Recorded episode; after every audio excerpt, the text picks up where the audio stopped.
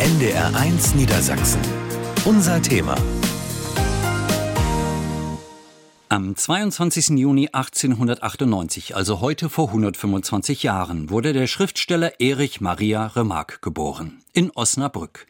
Weltberühmt wurde er durch seinen Roman Im Westen nichts Neues, der in fast alle Sprachen übersetzt wurde und schon kurz nach seinem Erscheinen millionenfach verkauft wurde und seinen Autor reich gemacht hat. Ist Remarque aber so etwas wie ein One-Hit-Autor, nur ein Bestseller-Autor? Was ist mit seinen zahlreichen anderen Romanen? Der Weg zurück zum Beispiel, der Nachfolgeroman von Im Westen nichts Neues, war lange weitgehend unbeachtet. Das Theater Osnabrück hat ihn nun auf die Bühne gebracht. Wie war sein Verhältnis zu seiner jüngeren Schwester Elfriede, die 1943 von den Nationalsozialisten wegen Wehrkraftzersetzung und Feindbegünstigung in Berlin-Plötzensee hingerichtet wurde? Und wer war Elfriede Scholz eigentlich?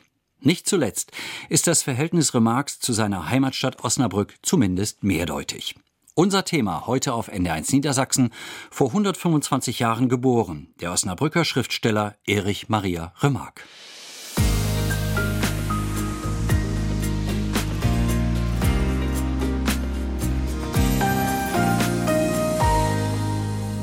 NDR1 Niedersachsen, unser Thema heute vor 125 Jahren geboren, der Osnabrücker Schriftsteller Erich Maria Remarque. 1928 veröffentlicht Remarque den Roman Im Westen nichts Neues.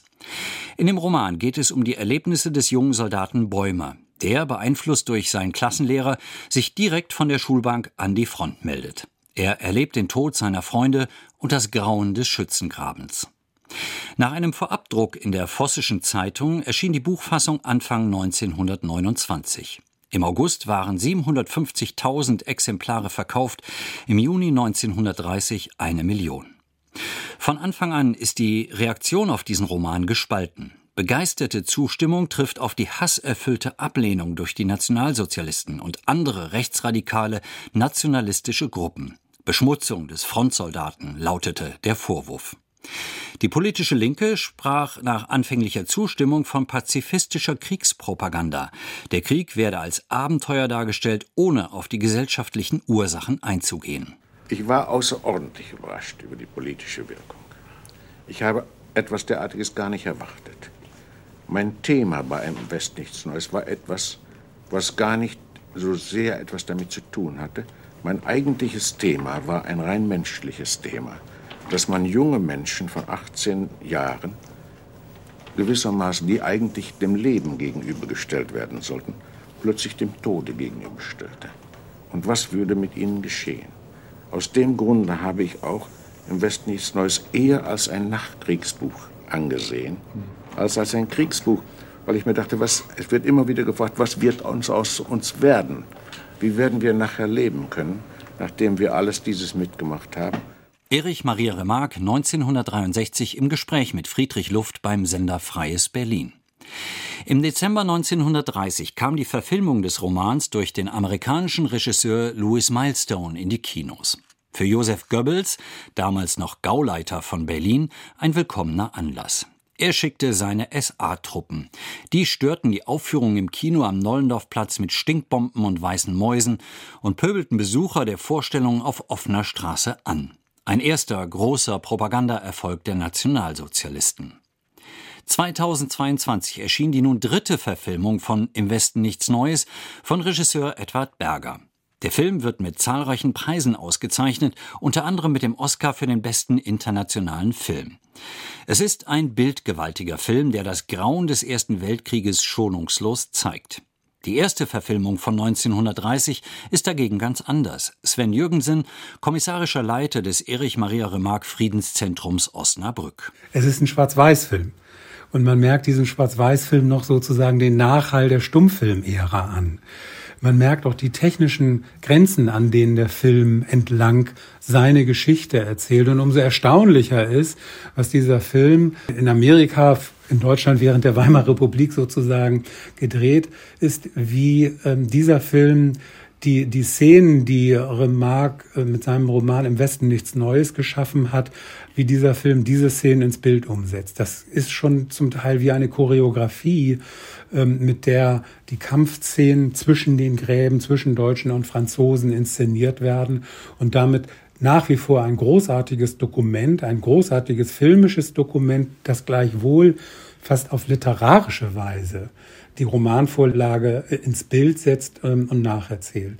Die neue Verfilmung operiert dagegen mit den filmtechnischen Möglichkeiten und ästhetischen Vorstellungen des 21. Jahrhunderts. Sie setzt viel stärker als die erste Verfilmung auf das Bild. Man merkt natürlich, wie viel Erfahrung inzwischen Regisseure haben, solche Szenarien ins Bild zu setzen. Der Film wird auch begleitet von einer Musik, die dem Film eine zusätzliche Wucht verleiht. In dem Schwarz-Weiß-Film gibt es am Anfang eine Orchestrierung, aber dann wird der Film erzählt, ohne dass er musikalisch begleitet wird. Dann setzen natürlich die Farben einen eigenen Akzent. Der ist an einem merkwürdigen Blauton gehalten von Anfang an, die Neuverfilmung im Vergleich zur Schwarz-Weiß-Verfilmung. Und man merkt, dass diese Neuverfilmung von Netflix produziert tatsächlich auf die Kraft und die Gewalt der Bilder setzt, während die frühe Verfilmung mehr auf den Text setzt, würde ich sagen, und deutlich näher an der Romanvorlage sich orientiert. Die neue Verfilmung von Im Westen nichts Neues ist bei allem Lob auch heftig kritisiert worden. Nicht nur wegen ihres zum Teil für viele unerträglichen Gewaltdarstellungen, sondern auch wegen ihres Umgangs mit der literarischen Vorlage, dem Roman. Berger geht zwar nicht so weit wie etwa Lucchino Visconti, der in seiner Verfilmung von Thomas Manns Tod in Venedig aus einem erfolgreichen Schriftsteller einen gescheiterten Musiker macht, aber auch bei ihm gibt es erhebliche Abweichungen. Da gibt es Szenen und Figuren, die im Roman nicht vorkommen. Sven Jürgensen. Von Verfälschung würde ich nicht sprechen, weil sich Regisseure natürlich alle Freiheiten ähm, herausnehmen dürfen, die sie haben. Er hat sich vielleicht ein bisschen selbst unter Druck gesetzt, wenn sie einen Film im Westen nichts Neues nennen dann zwingen sie den Betrachter fast zu einem literarischen Vergleich mit der Vorlage. Und da hatte, merkt man dann eben schon, mal abgesehen davon, dass die Figuren auftauchen in dem Film, die Remarque in seinem Roman äh, genannt und vorgeführt hat, Mal abgesehen davon nimmt er sich schon große Freiheiten. Aber das ist das Recht ähm, eines Regisseurs, der Film wurde vor dem Ukraine-Krieg begonnen. Jedoch beeinflusst dieser Krieg die Wahrnehmung des Films, so Sven Jürgensen. Er ist dann sozusagen hineingesendet worden in diesen Krieg, so dass man sehr schön eigentlich auch sehen kann, wie uns diese Umstände, dieses Wissen von dem Krieg in der Ukraine inzwischen auch dann natürlich ähm, die Wahrnehmung dieses Films prägt. Und da kommt man ja gar nicht umhin, einerseits den Film mit der Romanvorlage zu vergleichen und andererseits nach der Aktualität dieses Films zu fragen.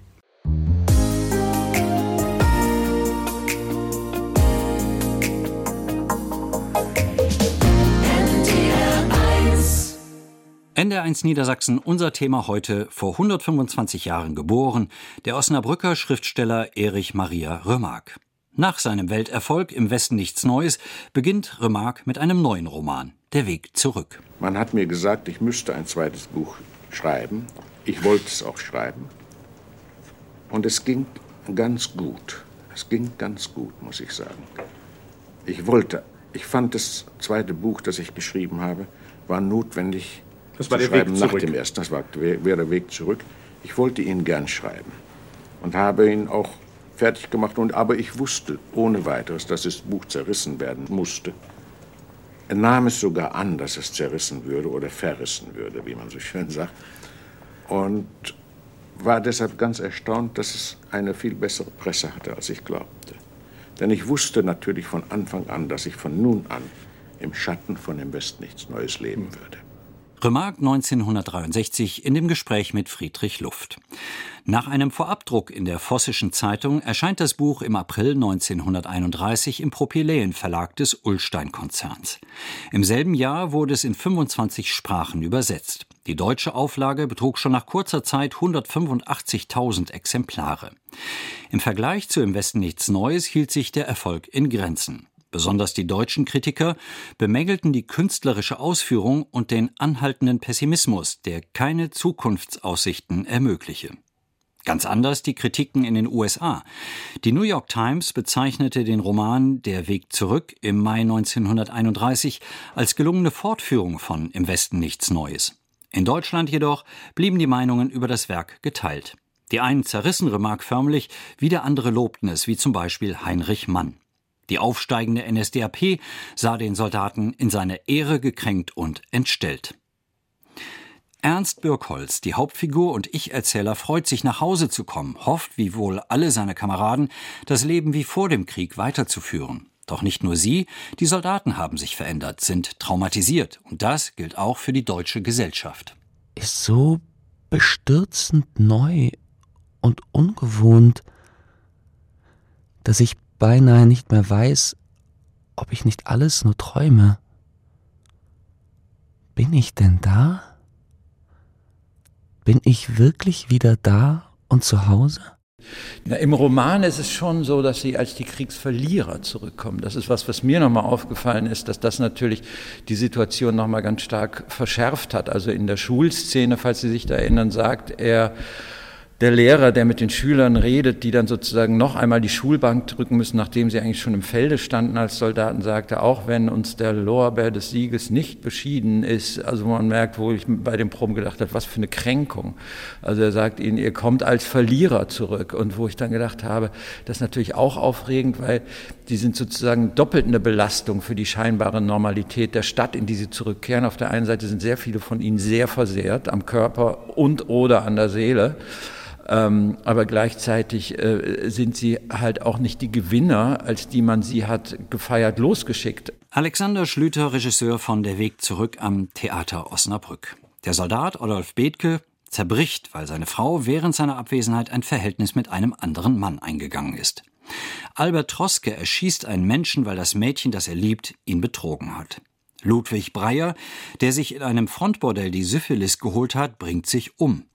Georg Rahl, von der Revolution enttäuscht, versucht die alte Kameradschaft in einem Freikorps wiederzufinden. Er reist nach Frankreich, wo er sich von den Erinnerungen übermannt auf einem Soldatenfriedhof erschießt. Ernst Birkholz, Hauptfigur des Romans, tritt eine Stelle als Dorfschullehrer an, die er jedoch schnell wieder aufgibt. Entsetzt über Ludwigs Tod erleidet er einen Nervenzusammenbruch. Es sind zerstörte Gestalten, zerstörte Menschen, die in ihrem fragmentartigen Dasein großartige Widersprüche, großartige Kämpfe führen, die für uns dann beispielhaft werden. Sven Jürgensen. Ernst Birkholz kehrt zurück in sein Elternhaus. Alles ist vorbereitet. Gutes Essen, sein Kinderzimmer schön hergerichtet.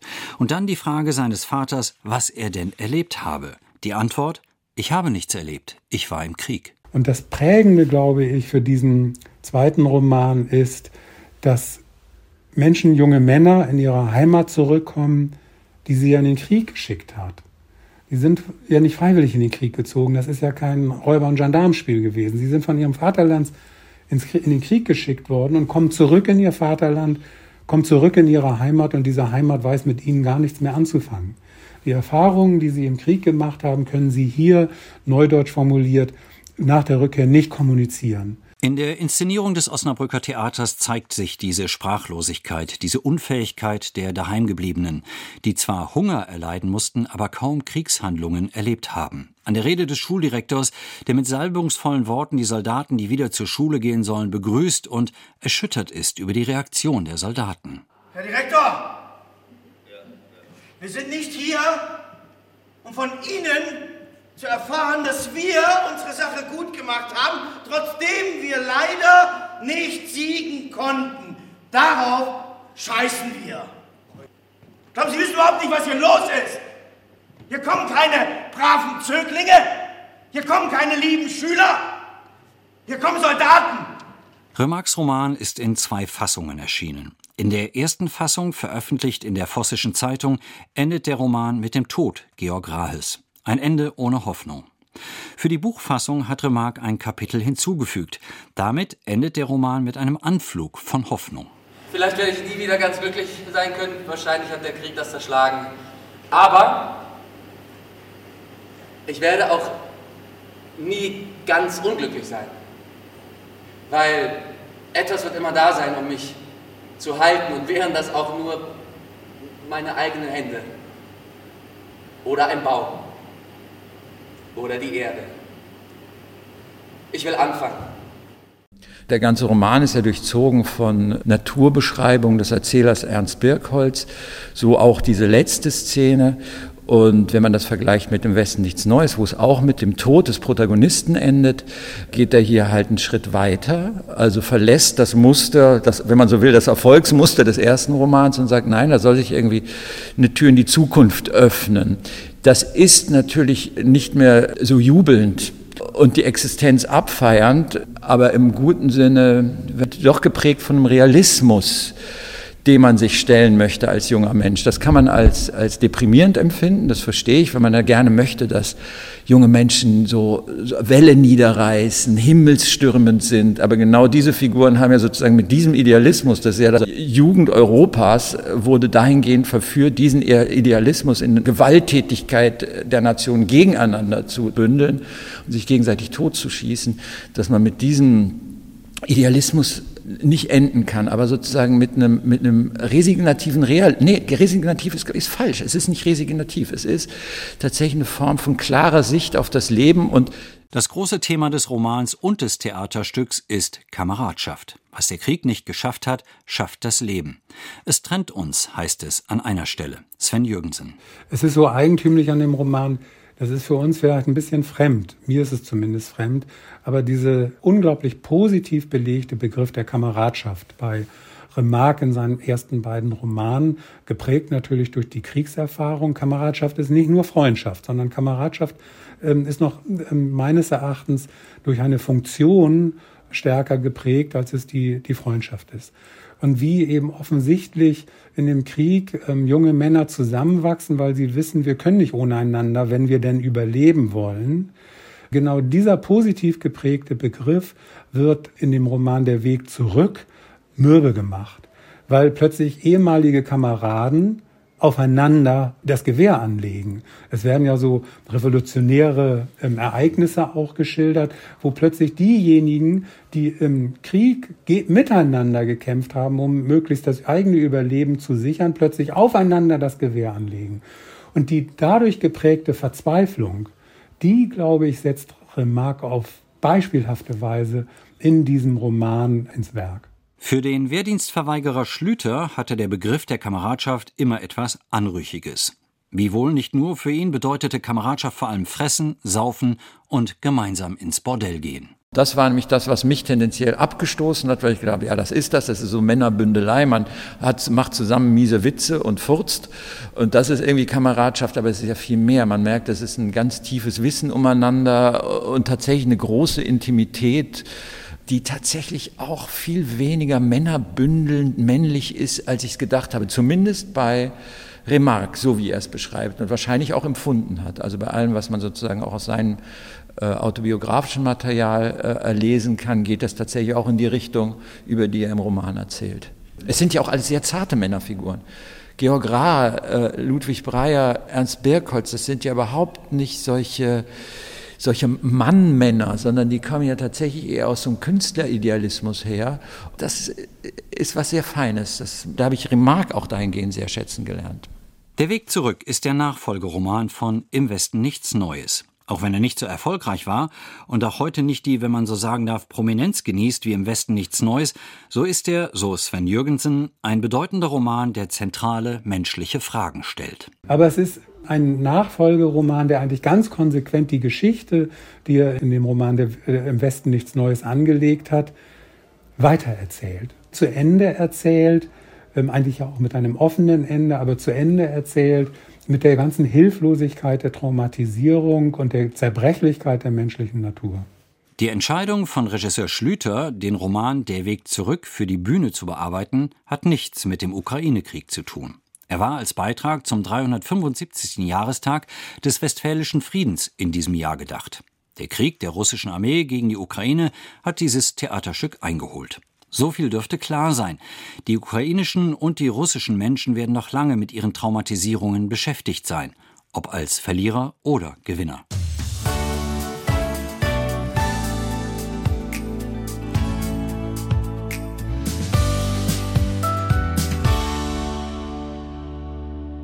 NDR1 Niedersachsen. Unser Thema. Vor 125 Jahren geboren. Der Osnabrücker Schriftsteller Erich Maria Remarque. Ende 1943. Erich Maria Remarque ist in New York. 16. Dezember 1943. Elfriede Scholz, die jüngere Schwester von Remarque, wird in Berlin-Plötzensee durch die Nazis hingerichtet. Die Anklage lautet auf Feindbegünstigung und Wehrkraftzersetzung. Eine sehr starke Frau, die ja dann auch während der Zeit des Nationalsozialismus sehr couragiert ihre Meinung gesagt hat. Im Unterschied zu ihrem Bruder ist sie ja in Deutschland geblieben, aber sie hat eben nicht mit den Wölfen geheult wie so viele andere, sondern hat deutlich ihre Meinung gesagt, ja, und dafür auch einen sehr hohen Preis bezahlt. Sie wurde von ihrer besten Freundin, ihrer Vermieterin denunziert, festgenommen und in Berlin vom Volksgerichtshof zum Tode verurteilt. Ein ganz, ganz schlimmes Schicksal.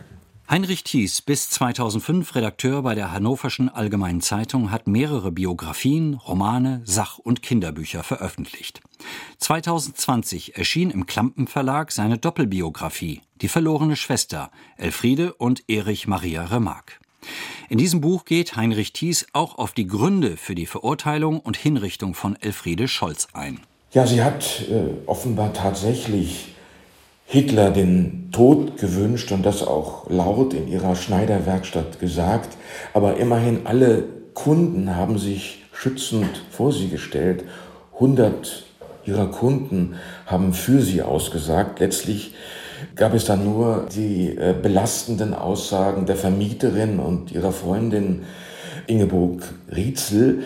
Aber das hat ausgereicht. Ich denke, das hat auch deswegen ausgereicht, weil man Elfriede Scholz quasi stellvertretend für ihren berühmt-berüchtigten Bruder bestrafen wollte, an den man nicht herankam. Und daraus hat ja Roland Freisler auch gar kein Hehl gemacht während der äh, Verhandlung. Er hat nämlich gesagt, Ihr Bruder ist uns entwischt, Sie werden uns nicht entwischen, sinngemäß. Also da, glaube ich, äh, ist eindeutig äh, daraus zu entnehmen, dass Elfriede Scholz eben auch stellvertretend für ihren Bruder bezahlen musste. Elfriede Scholz war aber, so Heinrich Thies, keine Widerstandskämpferin. Es waren eigentlich mehr private, menschliche Gründe, die sie zu diesen Aussagen gebracht haben, die ihr dann zum Verhängnis geworden sind. Das hatte wahrscheinlich schon auch damit zu tun, dass sie von ihrem Bruder geprägt war. Sie hat ja ihren Bruder 1916 im Lazarett in Duisburg besucht und damit auch Einblick gewonnen in das Grauen des Krieges. Dort wurde sie ja konfrontiert mit den Opfern des Krieges, mit Menschen, denen Hände und Beine fehlten, die mit dem Tode rangen. Und ich denke, das hat sie zeitlebens äh, geprägt und das hat sich dann auch ausgewirkt bei ihren Äußerungen zum Krieg, den sie ganz schrecklich fand. Erst 1946 erfährt Erich Maria Remarque vom Tod, von der Ermordung seiner Schwester. Durch einen Brief von seiner weiteren Schwester Erna. Er war entsetzt, als ihm seine Schwester geschrieben hat, was mit Elfriede passiert ist. Und sein nächstes Projekt, das er sich vorgenommen hat, war ein KZ-Roman, der dann den Titel Der Funke Leben bekommen hat. Ein Roman, den er auch seiner Schwester Elfriede gewidmet hat. In Deutschland allerdings im Verlag Kiepenheuer und Witsch durfte diese Widmung Jahrzehnte nicht erscheinen. Erst in den 70er Jahren hat der Verlag diese Widmung dann veröffentlicht. In der ganzen Welt ist dieses Buch mit der Widmung für Elfriede erschienen, nur in Deutschland nicht. Der KZ-Roman Der Funkeleben erscheint 1952. Zunächst eben ohne die Widmung für seine Schwester Elfriede. Der Verlag begründet dies auch damit, dass man den Eindruck vermeiden wolle, Remarque wolle sich persönlich an den Nazis rächen. Der Tod seiner Schwester beschäftigt Remarque aber noch jahrelang. Remarque hat sich immer wieder Vorwürfe gemacht, dass er sich zu wenig um Elfriede gekümmert habe. Und zum Teil spiegeln sich die Vorwürfe, die Selbstvorwürfe auch in seinen Tagebucheintragungen. Er schreibt zum Beispiel am 20. August 1950, was hast du großer Liebender mit all deiner Hingabe deiner Familie gegeben? Deine Schwester ist tot. Sie hätte gerettet sein können. Du wolltest nicht alle in der Schweiz zu ernähren haben, müssen warst beschämt über deine Familie. Also er ist ganz hart mit sich ins Gericht gegangen, hat sich vorgeworfen, zu wenig getan zu haben, um Elfriede vor diesem Schicksal zu bewahren. Elfriede Maria Remarque wurde 1903 in Osnabrück geboren. Sie war das jüngste der vier Kinder der Familie Remarque. Das Cover des Buches von Heinrich Thies zeigt Fotografien von Erich Maria Remarque und seiner Schwester Elfriede. Erich Maria Remarque trägt einen Mantel mit hochgeschlagenem Kragen, einen Hut, die Krempe leicht nach vorn ins Gesicht gezogen. Er schaut ernst, aber mit einem ganz leichten Lächeln in die Kamera.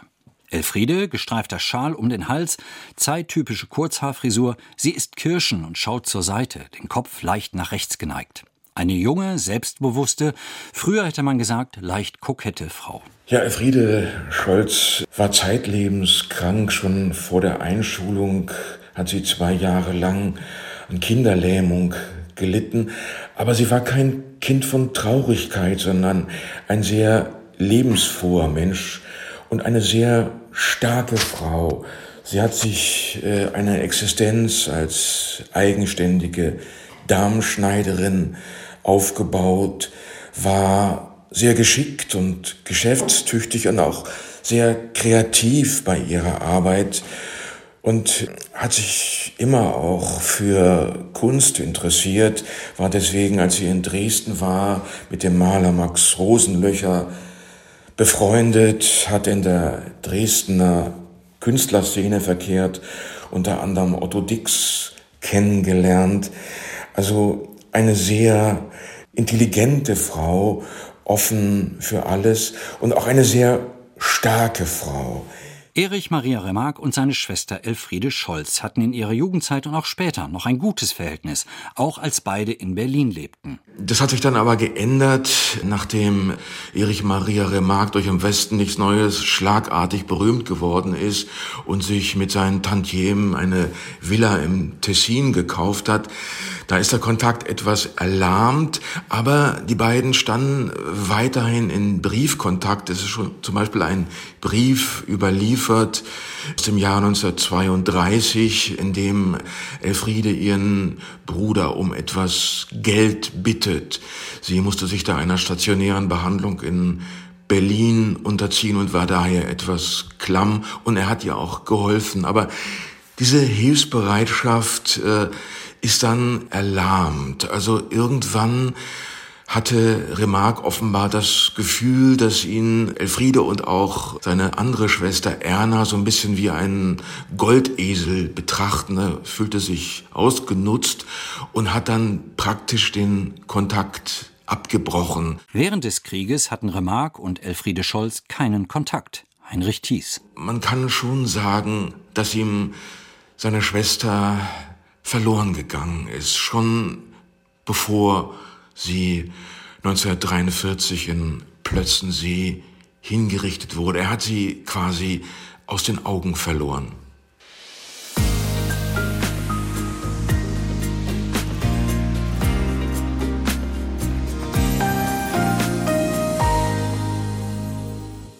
NDR1 Niedersachsen, unser Thema, vor 125 Jahren geboren, der Osnabrücker Schriftsteller Erich Maria Remarque. Remarque und Osnabrück, Osnabrück und Remarque, ein ambivalentes Verhältnis. Remarque in Osnabrück geboren, geht nach Berlin und macht mit seinem Roman Im Westen nichts Neues Karriere. Heinrich Thies schildert Remarques Verhältnis zu Osnabrück als zutiefst gespalten. Ja, Remarque hatte durchaus ein sehr gespaltenes Verhältnis zu Osnabrück. Es war seine Heimatstadt und er hat sich nach Osnabrück auch zurückgezogen, als er 1929 nach dem gigantischen Erfolg seines Antikriegsromans im Westen nichts Neues in eine ganz tiefe Krise gerutscht war, da hat er dort Ruhe gefunden und einen Nachfolgeroman geschrieben. Aber später hat er dieser Stadt den Rücken erkehrt. Es war ihm alles zu eng, zu piefig, zu katholisch. Er ist dann äh, in den 50er Jahren noch mal ganz kurz zurückgekehrt, um seinen Vater in Bad Rotenfelde zu besuchen, beziehungsweise um zur Beerdigung seines Vaters zu fahren. Aber in Osnabrück hat er sich kaum eine Stunde lang aufgehalten. Also die Stadt war ihm zu eng, auch zu sehr mit dem Nationalsozialismus verbunden. Man hat ihn ja auch in Osnabrück lange Zeit als Nestbeschmutzer betrachtet, dass man eine Straße nach ihm benannt ist. Das hat ja ganz lange gedauert und war mit ganz erheblichen Diskussionen verbunden. Das war keineswegs selbstverständlich. 1964 erhält Remarque die Möser-Medaille, die höchste Auszeichnung der Stadt Osnabrück. Zur Preisverleihung erscheint er nicht. Stattdessen fährt eine Delegation der Stadt nach Porto Ronco im Tessin, um ihm die Ehrung dort persönlich zu übergeben. Eine starke Geste findet Sven Jürgensen, kommissarischer Leiter des Erich Maria Remarque Friedenszentrums. Man darf die Ehrung der Stadt Osnabrück 1964 wo eine Delegation unter des Oberbürger, damaligen Oberbürgermeisters Kelch nach in die Schweiz ins Tessin gefahren ist. Darf man, glaube ich, nicht unterschätzen. Das ist, und diese Tagebuchnotiz ähm, spricht ja sehr berät davon, dass es schon eine sehr steife Angelegenheit gewesen sein mag. Man hatte sich offensichtlich nicht so richtig viel zu sagen. Es gibt einen Mitschnitt, ähm, ein Tonbandmitschnitt, das ein sehr beredtes Zeugnis davon ablegt, dass man sich wirklich doch ziemlich fremd gewesen ist. Aber immerhin ist die Stadt Osnabrück durch ihre Repräsentanten zum Lago Maggiore gefahren und hat einen gebürtigen Osnabrücker Schriftsteller geehrt. Remarque konnte oder wollte nicht nach Osnabrück fahren. Also ist die Stadt Osnabrück durch ihre Repräsentanten an den Tessin gefahren. Das ist schon eine große, wie soll man sagen, Geste, eine sehr starke Geste, die in den Worten, die dort gesprochen worden sind, sich gar nicht wiederfinden. Sven Jürgensen sieht die Bedeutung der Reise der Osnabrücker Delegation, diese Geste vor allem darin, dass die Stadt damit Remarque wieder gleichsam zurückholen will, ihn als einen Osnabrücker Schriftsteller anerkennt. Das Gespräch ist sehr steif gewesen, aber dass die Stadt in dieser Zeit eben sich zu ihrem Schriftsteller bekennt und mit dieser Geste Remarque, dem die deutsche Staatsbürgerschaft aberkannt worden ist, zu einem Osnabrücker Schriftsteller machen, wieder macht, das liegt in der Geste und nicht in den gesprochenen Worten. Aber in der Geste ist es eine sehr, sehr starke Geste, über die man heute durchaus schmunzeln kann und lächeln kann, wenn man gerade, wenn man auch dieses Protokoll liest. Ins Tessin zu fahren war also keine Selbstverständlichkeit. 1968 benannte die Stadt Osnabrück eine Straße nach Elfriede Scholz. Ihren Bruder Erich Maria Remarque soll dies erfreut haben. Vielleicht hat es ihn mit seiner Heimatstadt auch ein wenig versöhnt. Zum 75. Todestag am 16. Dezember 2018 wurde ein Gedenkstein auf der Grabstätte der Mutter Anna Maria Remarque auf dem Hasefriedhof Osnabrück aufgestellt. Zum 70. Todestag von Elfriede Scholz am 16. Dezember 2013 wurde in Berlin-Charlottenburg eine Gedenktafel enthüllt, in der Suarezstraße 31, dort, wo die Schneidermeisterin Elfriede Scholz von 1924 bis 1929 gewohnt hat. Auch ihr Bruder Erich Maria Remarque ist in Osnabrück mittlerweile hoch geehrt. Das Erich Maria Remarque Friedenszentrum widmet sich der Erforschung von Leben und Werk. Alle zwei Jahre vergibt die Stadt Osnabrück den Erich Maria Remarque Friedenspreis, der sich an Remarque orientiert, der einmal gesagt hat, mein Thema ist der Mensch dieses Jahrhunderts, die Frage der Humanität. Bei aller Anerkennung, Remarque hat nie die höheren literarischen Weihen bekommen, wie zum Beispiel Thomas Mann. Er ist der Autor eines der erfolgreichsten Romane weltweit.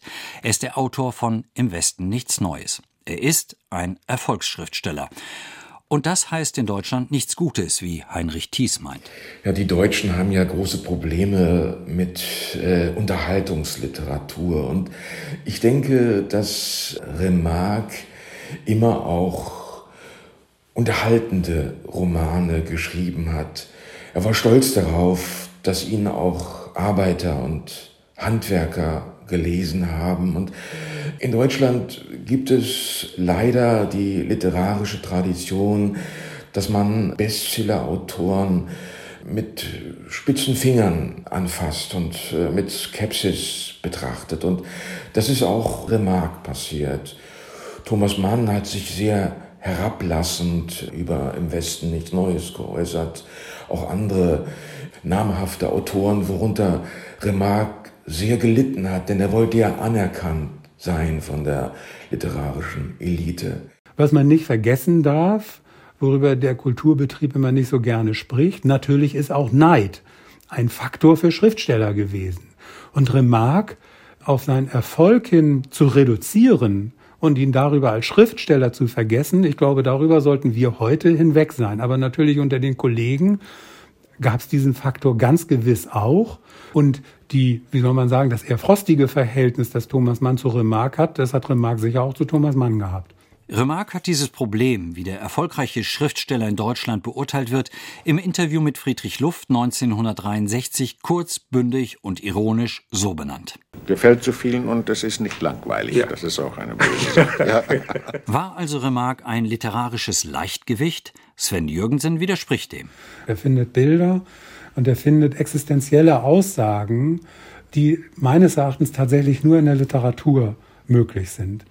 Er hat auch eine ganz äußere Seite, die man gut zitieren kann. Er findet gute Figuren die man sich gut merken kann. Er, er findet dann in den späteren Romanen, das ist ja in Der Weg zurück noch gar nicht der Fall und im Westen nichts Neues sowieso nichts.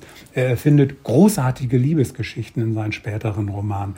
Er empfindet großartige Frauengestalten, Männergestalten auch, immer aus einer männlichen Perspektive. Und er erfindet er großartige Figuren. Manchmal hat man den Eindruck, als sei nach Im Westen nichts Neues nichts mehr gekommen. Doch es kam sehr viel. Zum Beispiel der Roman Der Funke Leben. Wenn Sie daran denken, dass er in den frühen 50er Jahren 1952 sich mit der ganzen KZ-Thematik in seinem Roman Der Funke Leben beschäftigt, zu einer Zeit, in der wir in Deutschland davon nichts mehr wissen wollten. Wir haben mit der Opferperspektive, mit dem Thema, dass in einem industriellen Maßstab Menschen vernichtet worden sind, das wollte in unserem Land in den frühen 50er Jahren keiner wissen. Und in dieser Zeit schreibt Remarque seinen Roman Der Funke Leben. Darüber ist ihm sein Schweizer Verleger verloren gegangen und der deutsche Verleger Witsch hat gesagt, wir müssen gerade dieses Buch publizieren, weil es gegen das Vergessen angeht. Also er hat in einer Zeit, in der es noch nicht zur Staatsräson gehörte, in Deutschland, hat er sich mit diesem Thema beschäftigt und einer Problematik ausgesetzt, darf man das überhaupt, als jemand, der zwar emigrieren musste, aber trotzdem gleichwohl einigermaßen sicher leben konnte, darf so ein Schriftsteller sich mit dieser Thematik auseinandersetzen. Das ist ein unglaublicher Tabubruch gewesen, als es da dieses Tabu eigentlich noch gar nicht gab, weil man sich ja mit diesem Thema gar nicht auseinandersetzen wollte, hat Remarque sich mit einem unglaublich starken Roman sich mit dieser Problematik beschäftigt. In seinem Roman Zeit zu leben, Zeit zu sterben von 1954 thematisiert Remarque die Verbrechen der Wehrmacht an der Ostfront. Ein Thema, das in Deutschland lange Zeit tabuisiert wurde und erst ab 1995 mit der Wehrmachtsausstellung des Hamburger Instituts für Sozialforschung die deutsche Öffentlichkeit erreicht hat. Die literarische Qualität der Werke Remarque sind, so Sven Jürgensen, noch zu entdecken. Ich glaube, dass wir den Schriftsteller Remarque nach wie vor noch entdecken können und entdecken müssen. Den Schriftsteller Remarque, der eine ganz eigene Dimension meines Erachtens erfüllt, mit seinem Erfolg als starken Schriftsteller zu sehen. Ich glaube, da haben wir immer noch was zu tun. Auch der Elfriede Scholz und Erich Maria Remarque Biograf Heinrich Thies sieht das so und hat ein paar ganz persönliche Lektürevorschläge. Also mich hat vor allem Arc de Triomphe interessiert.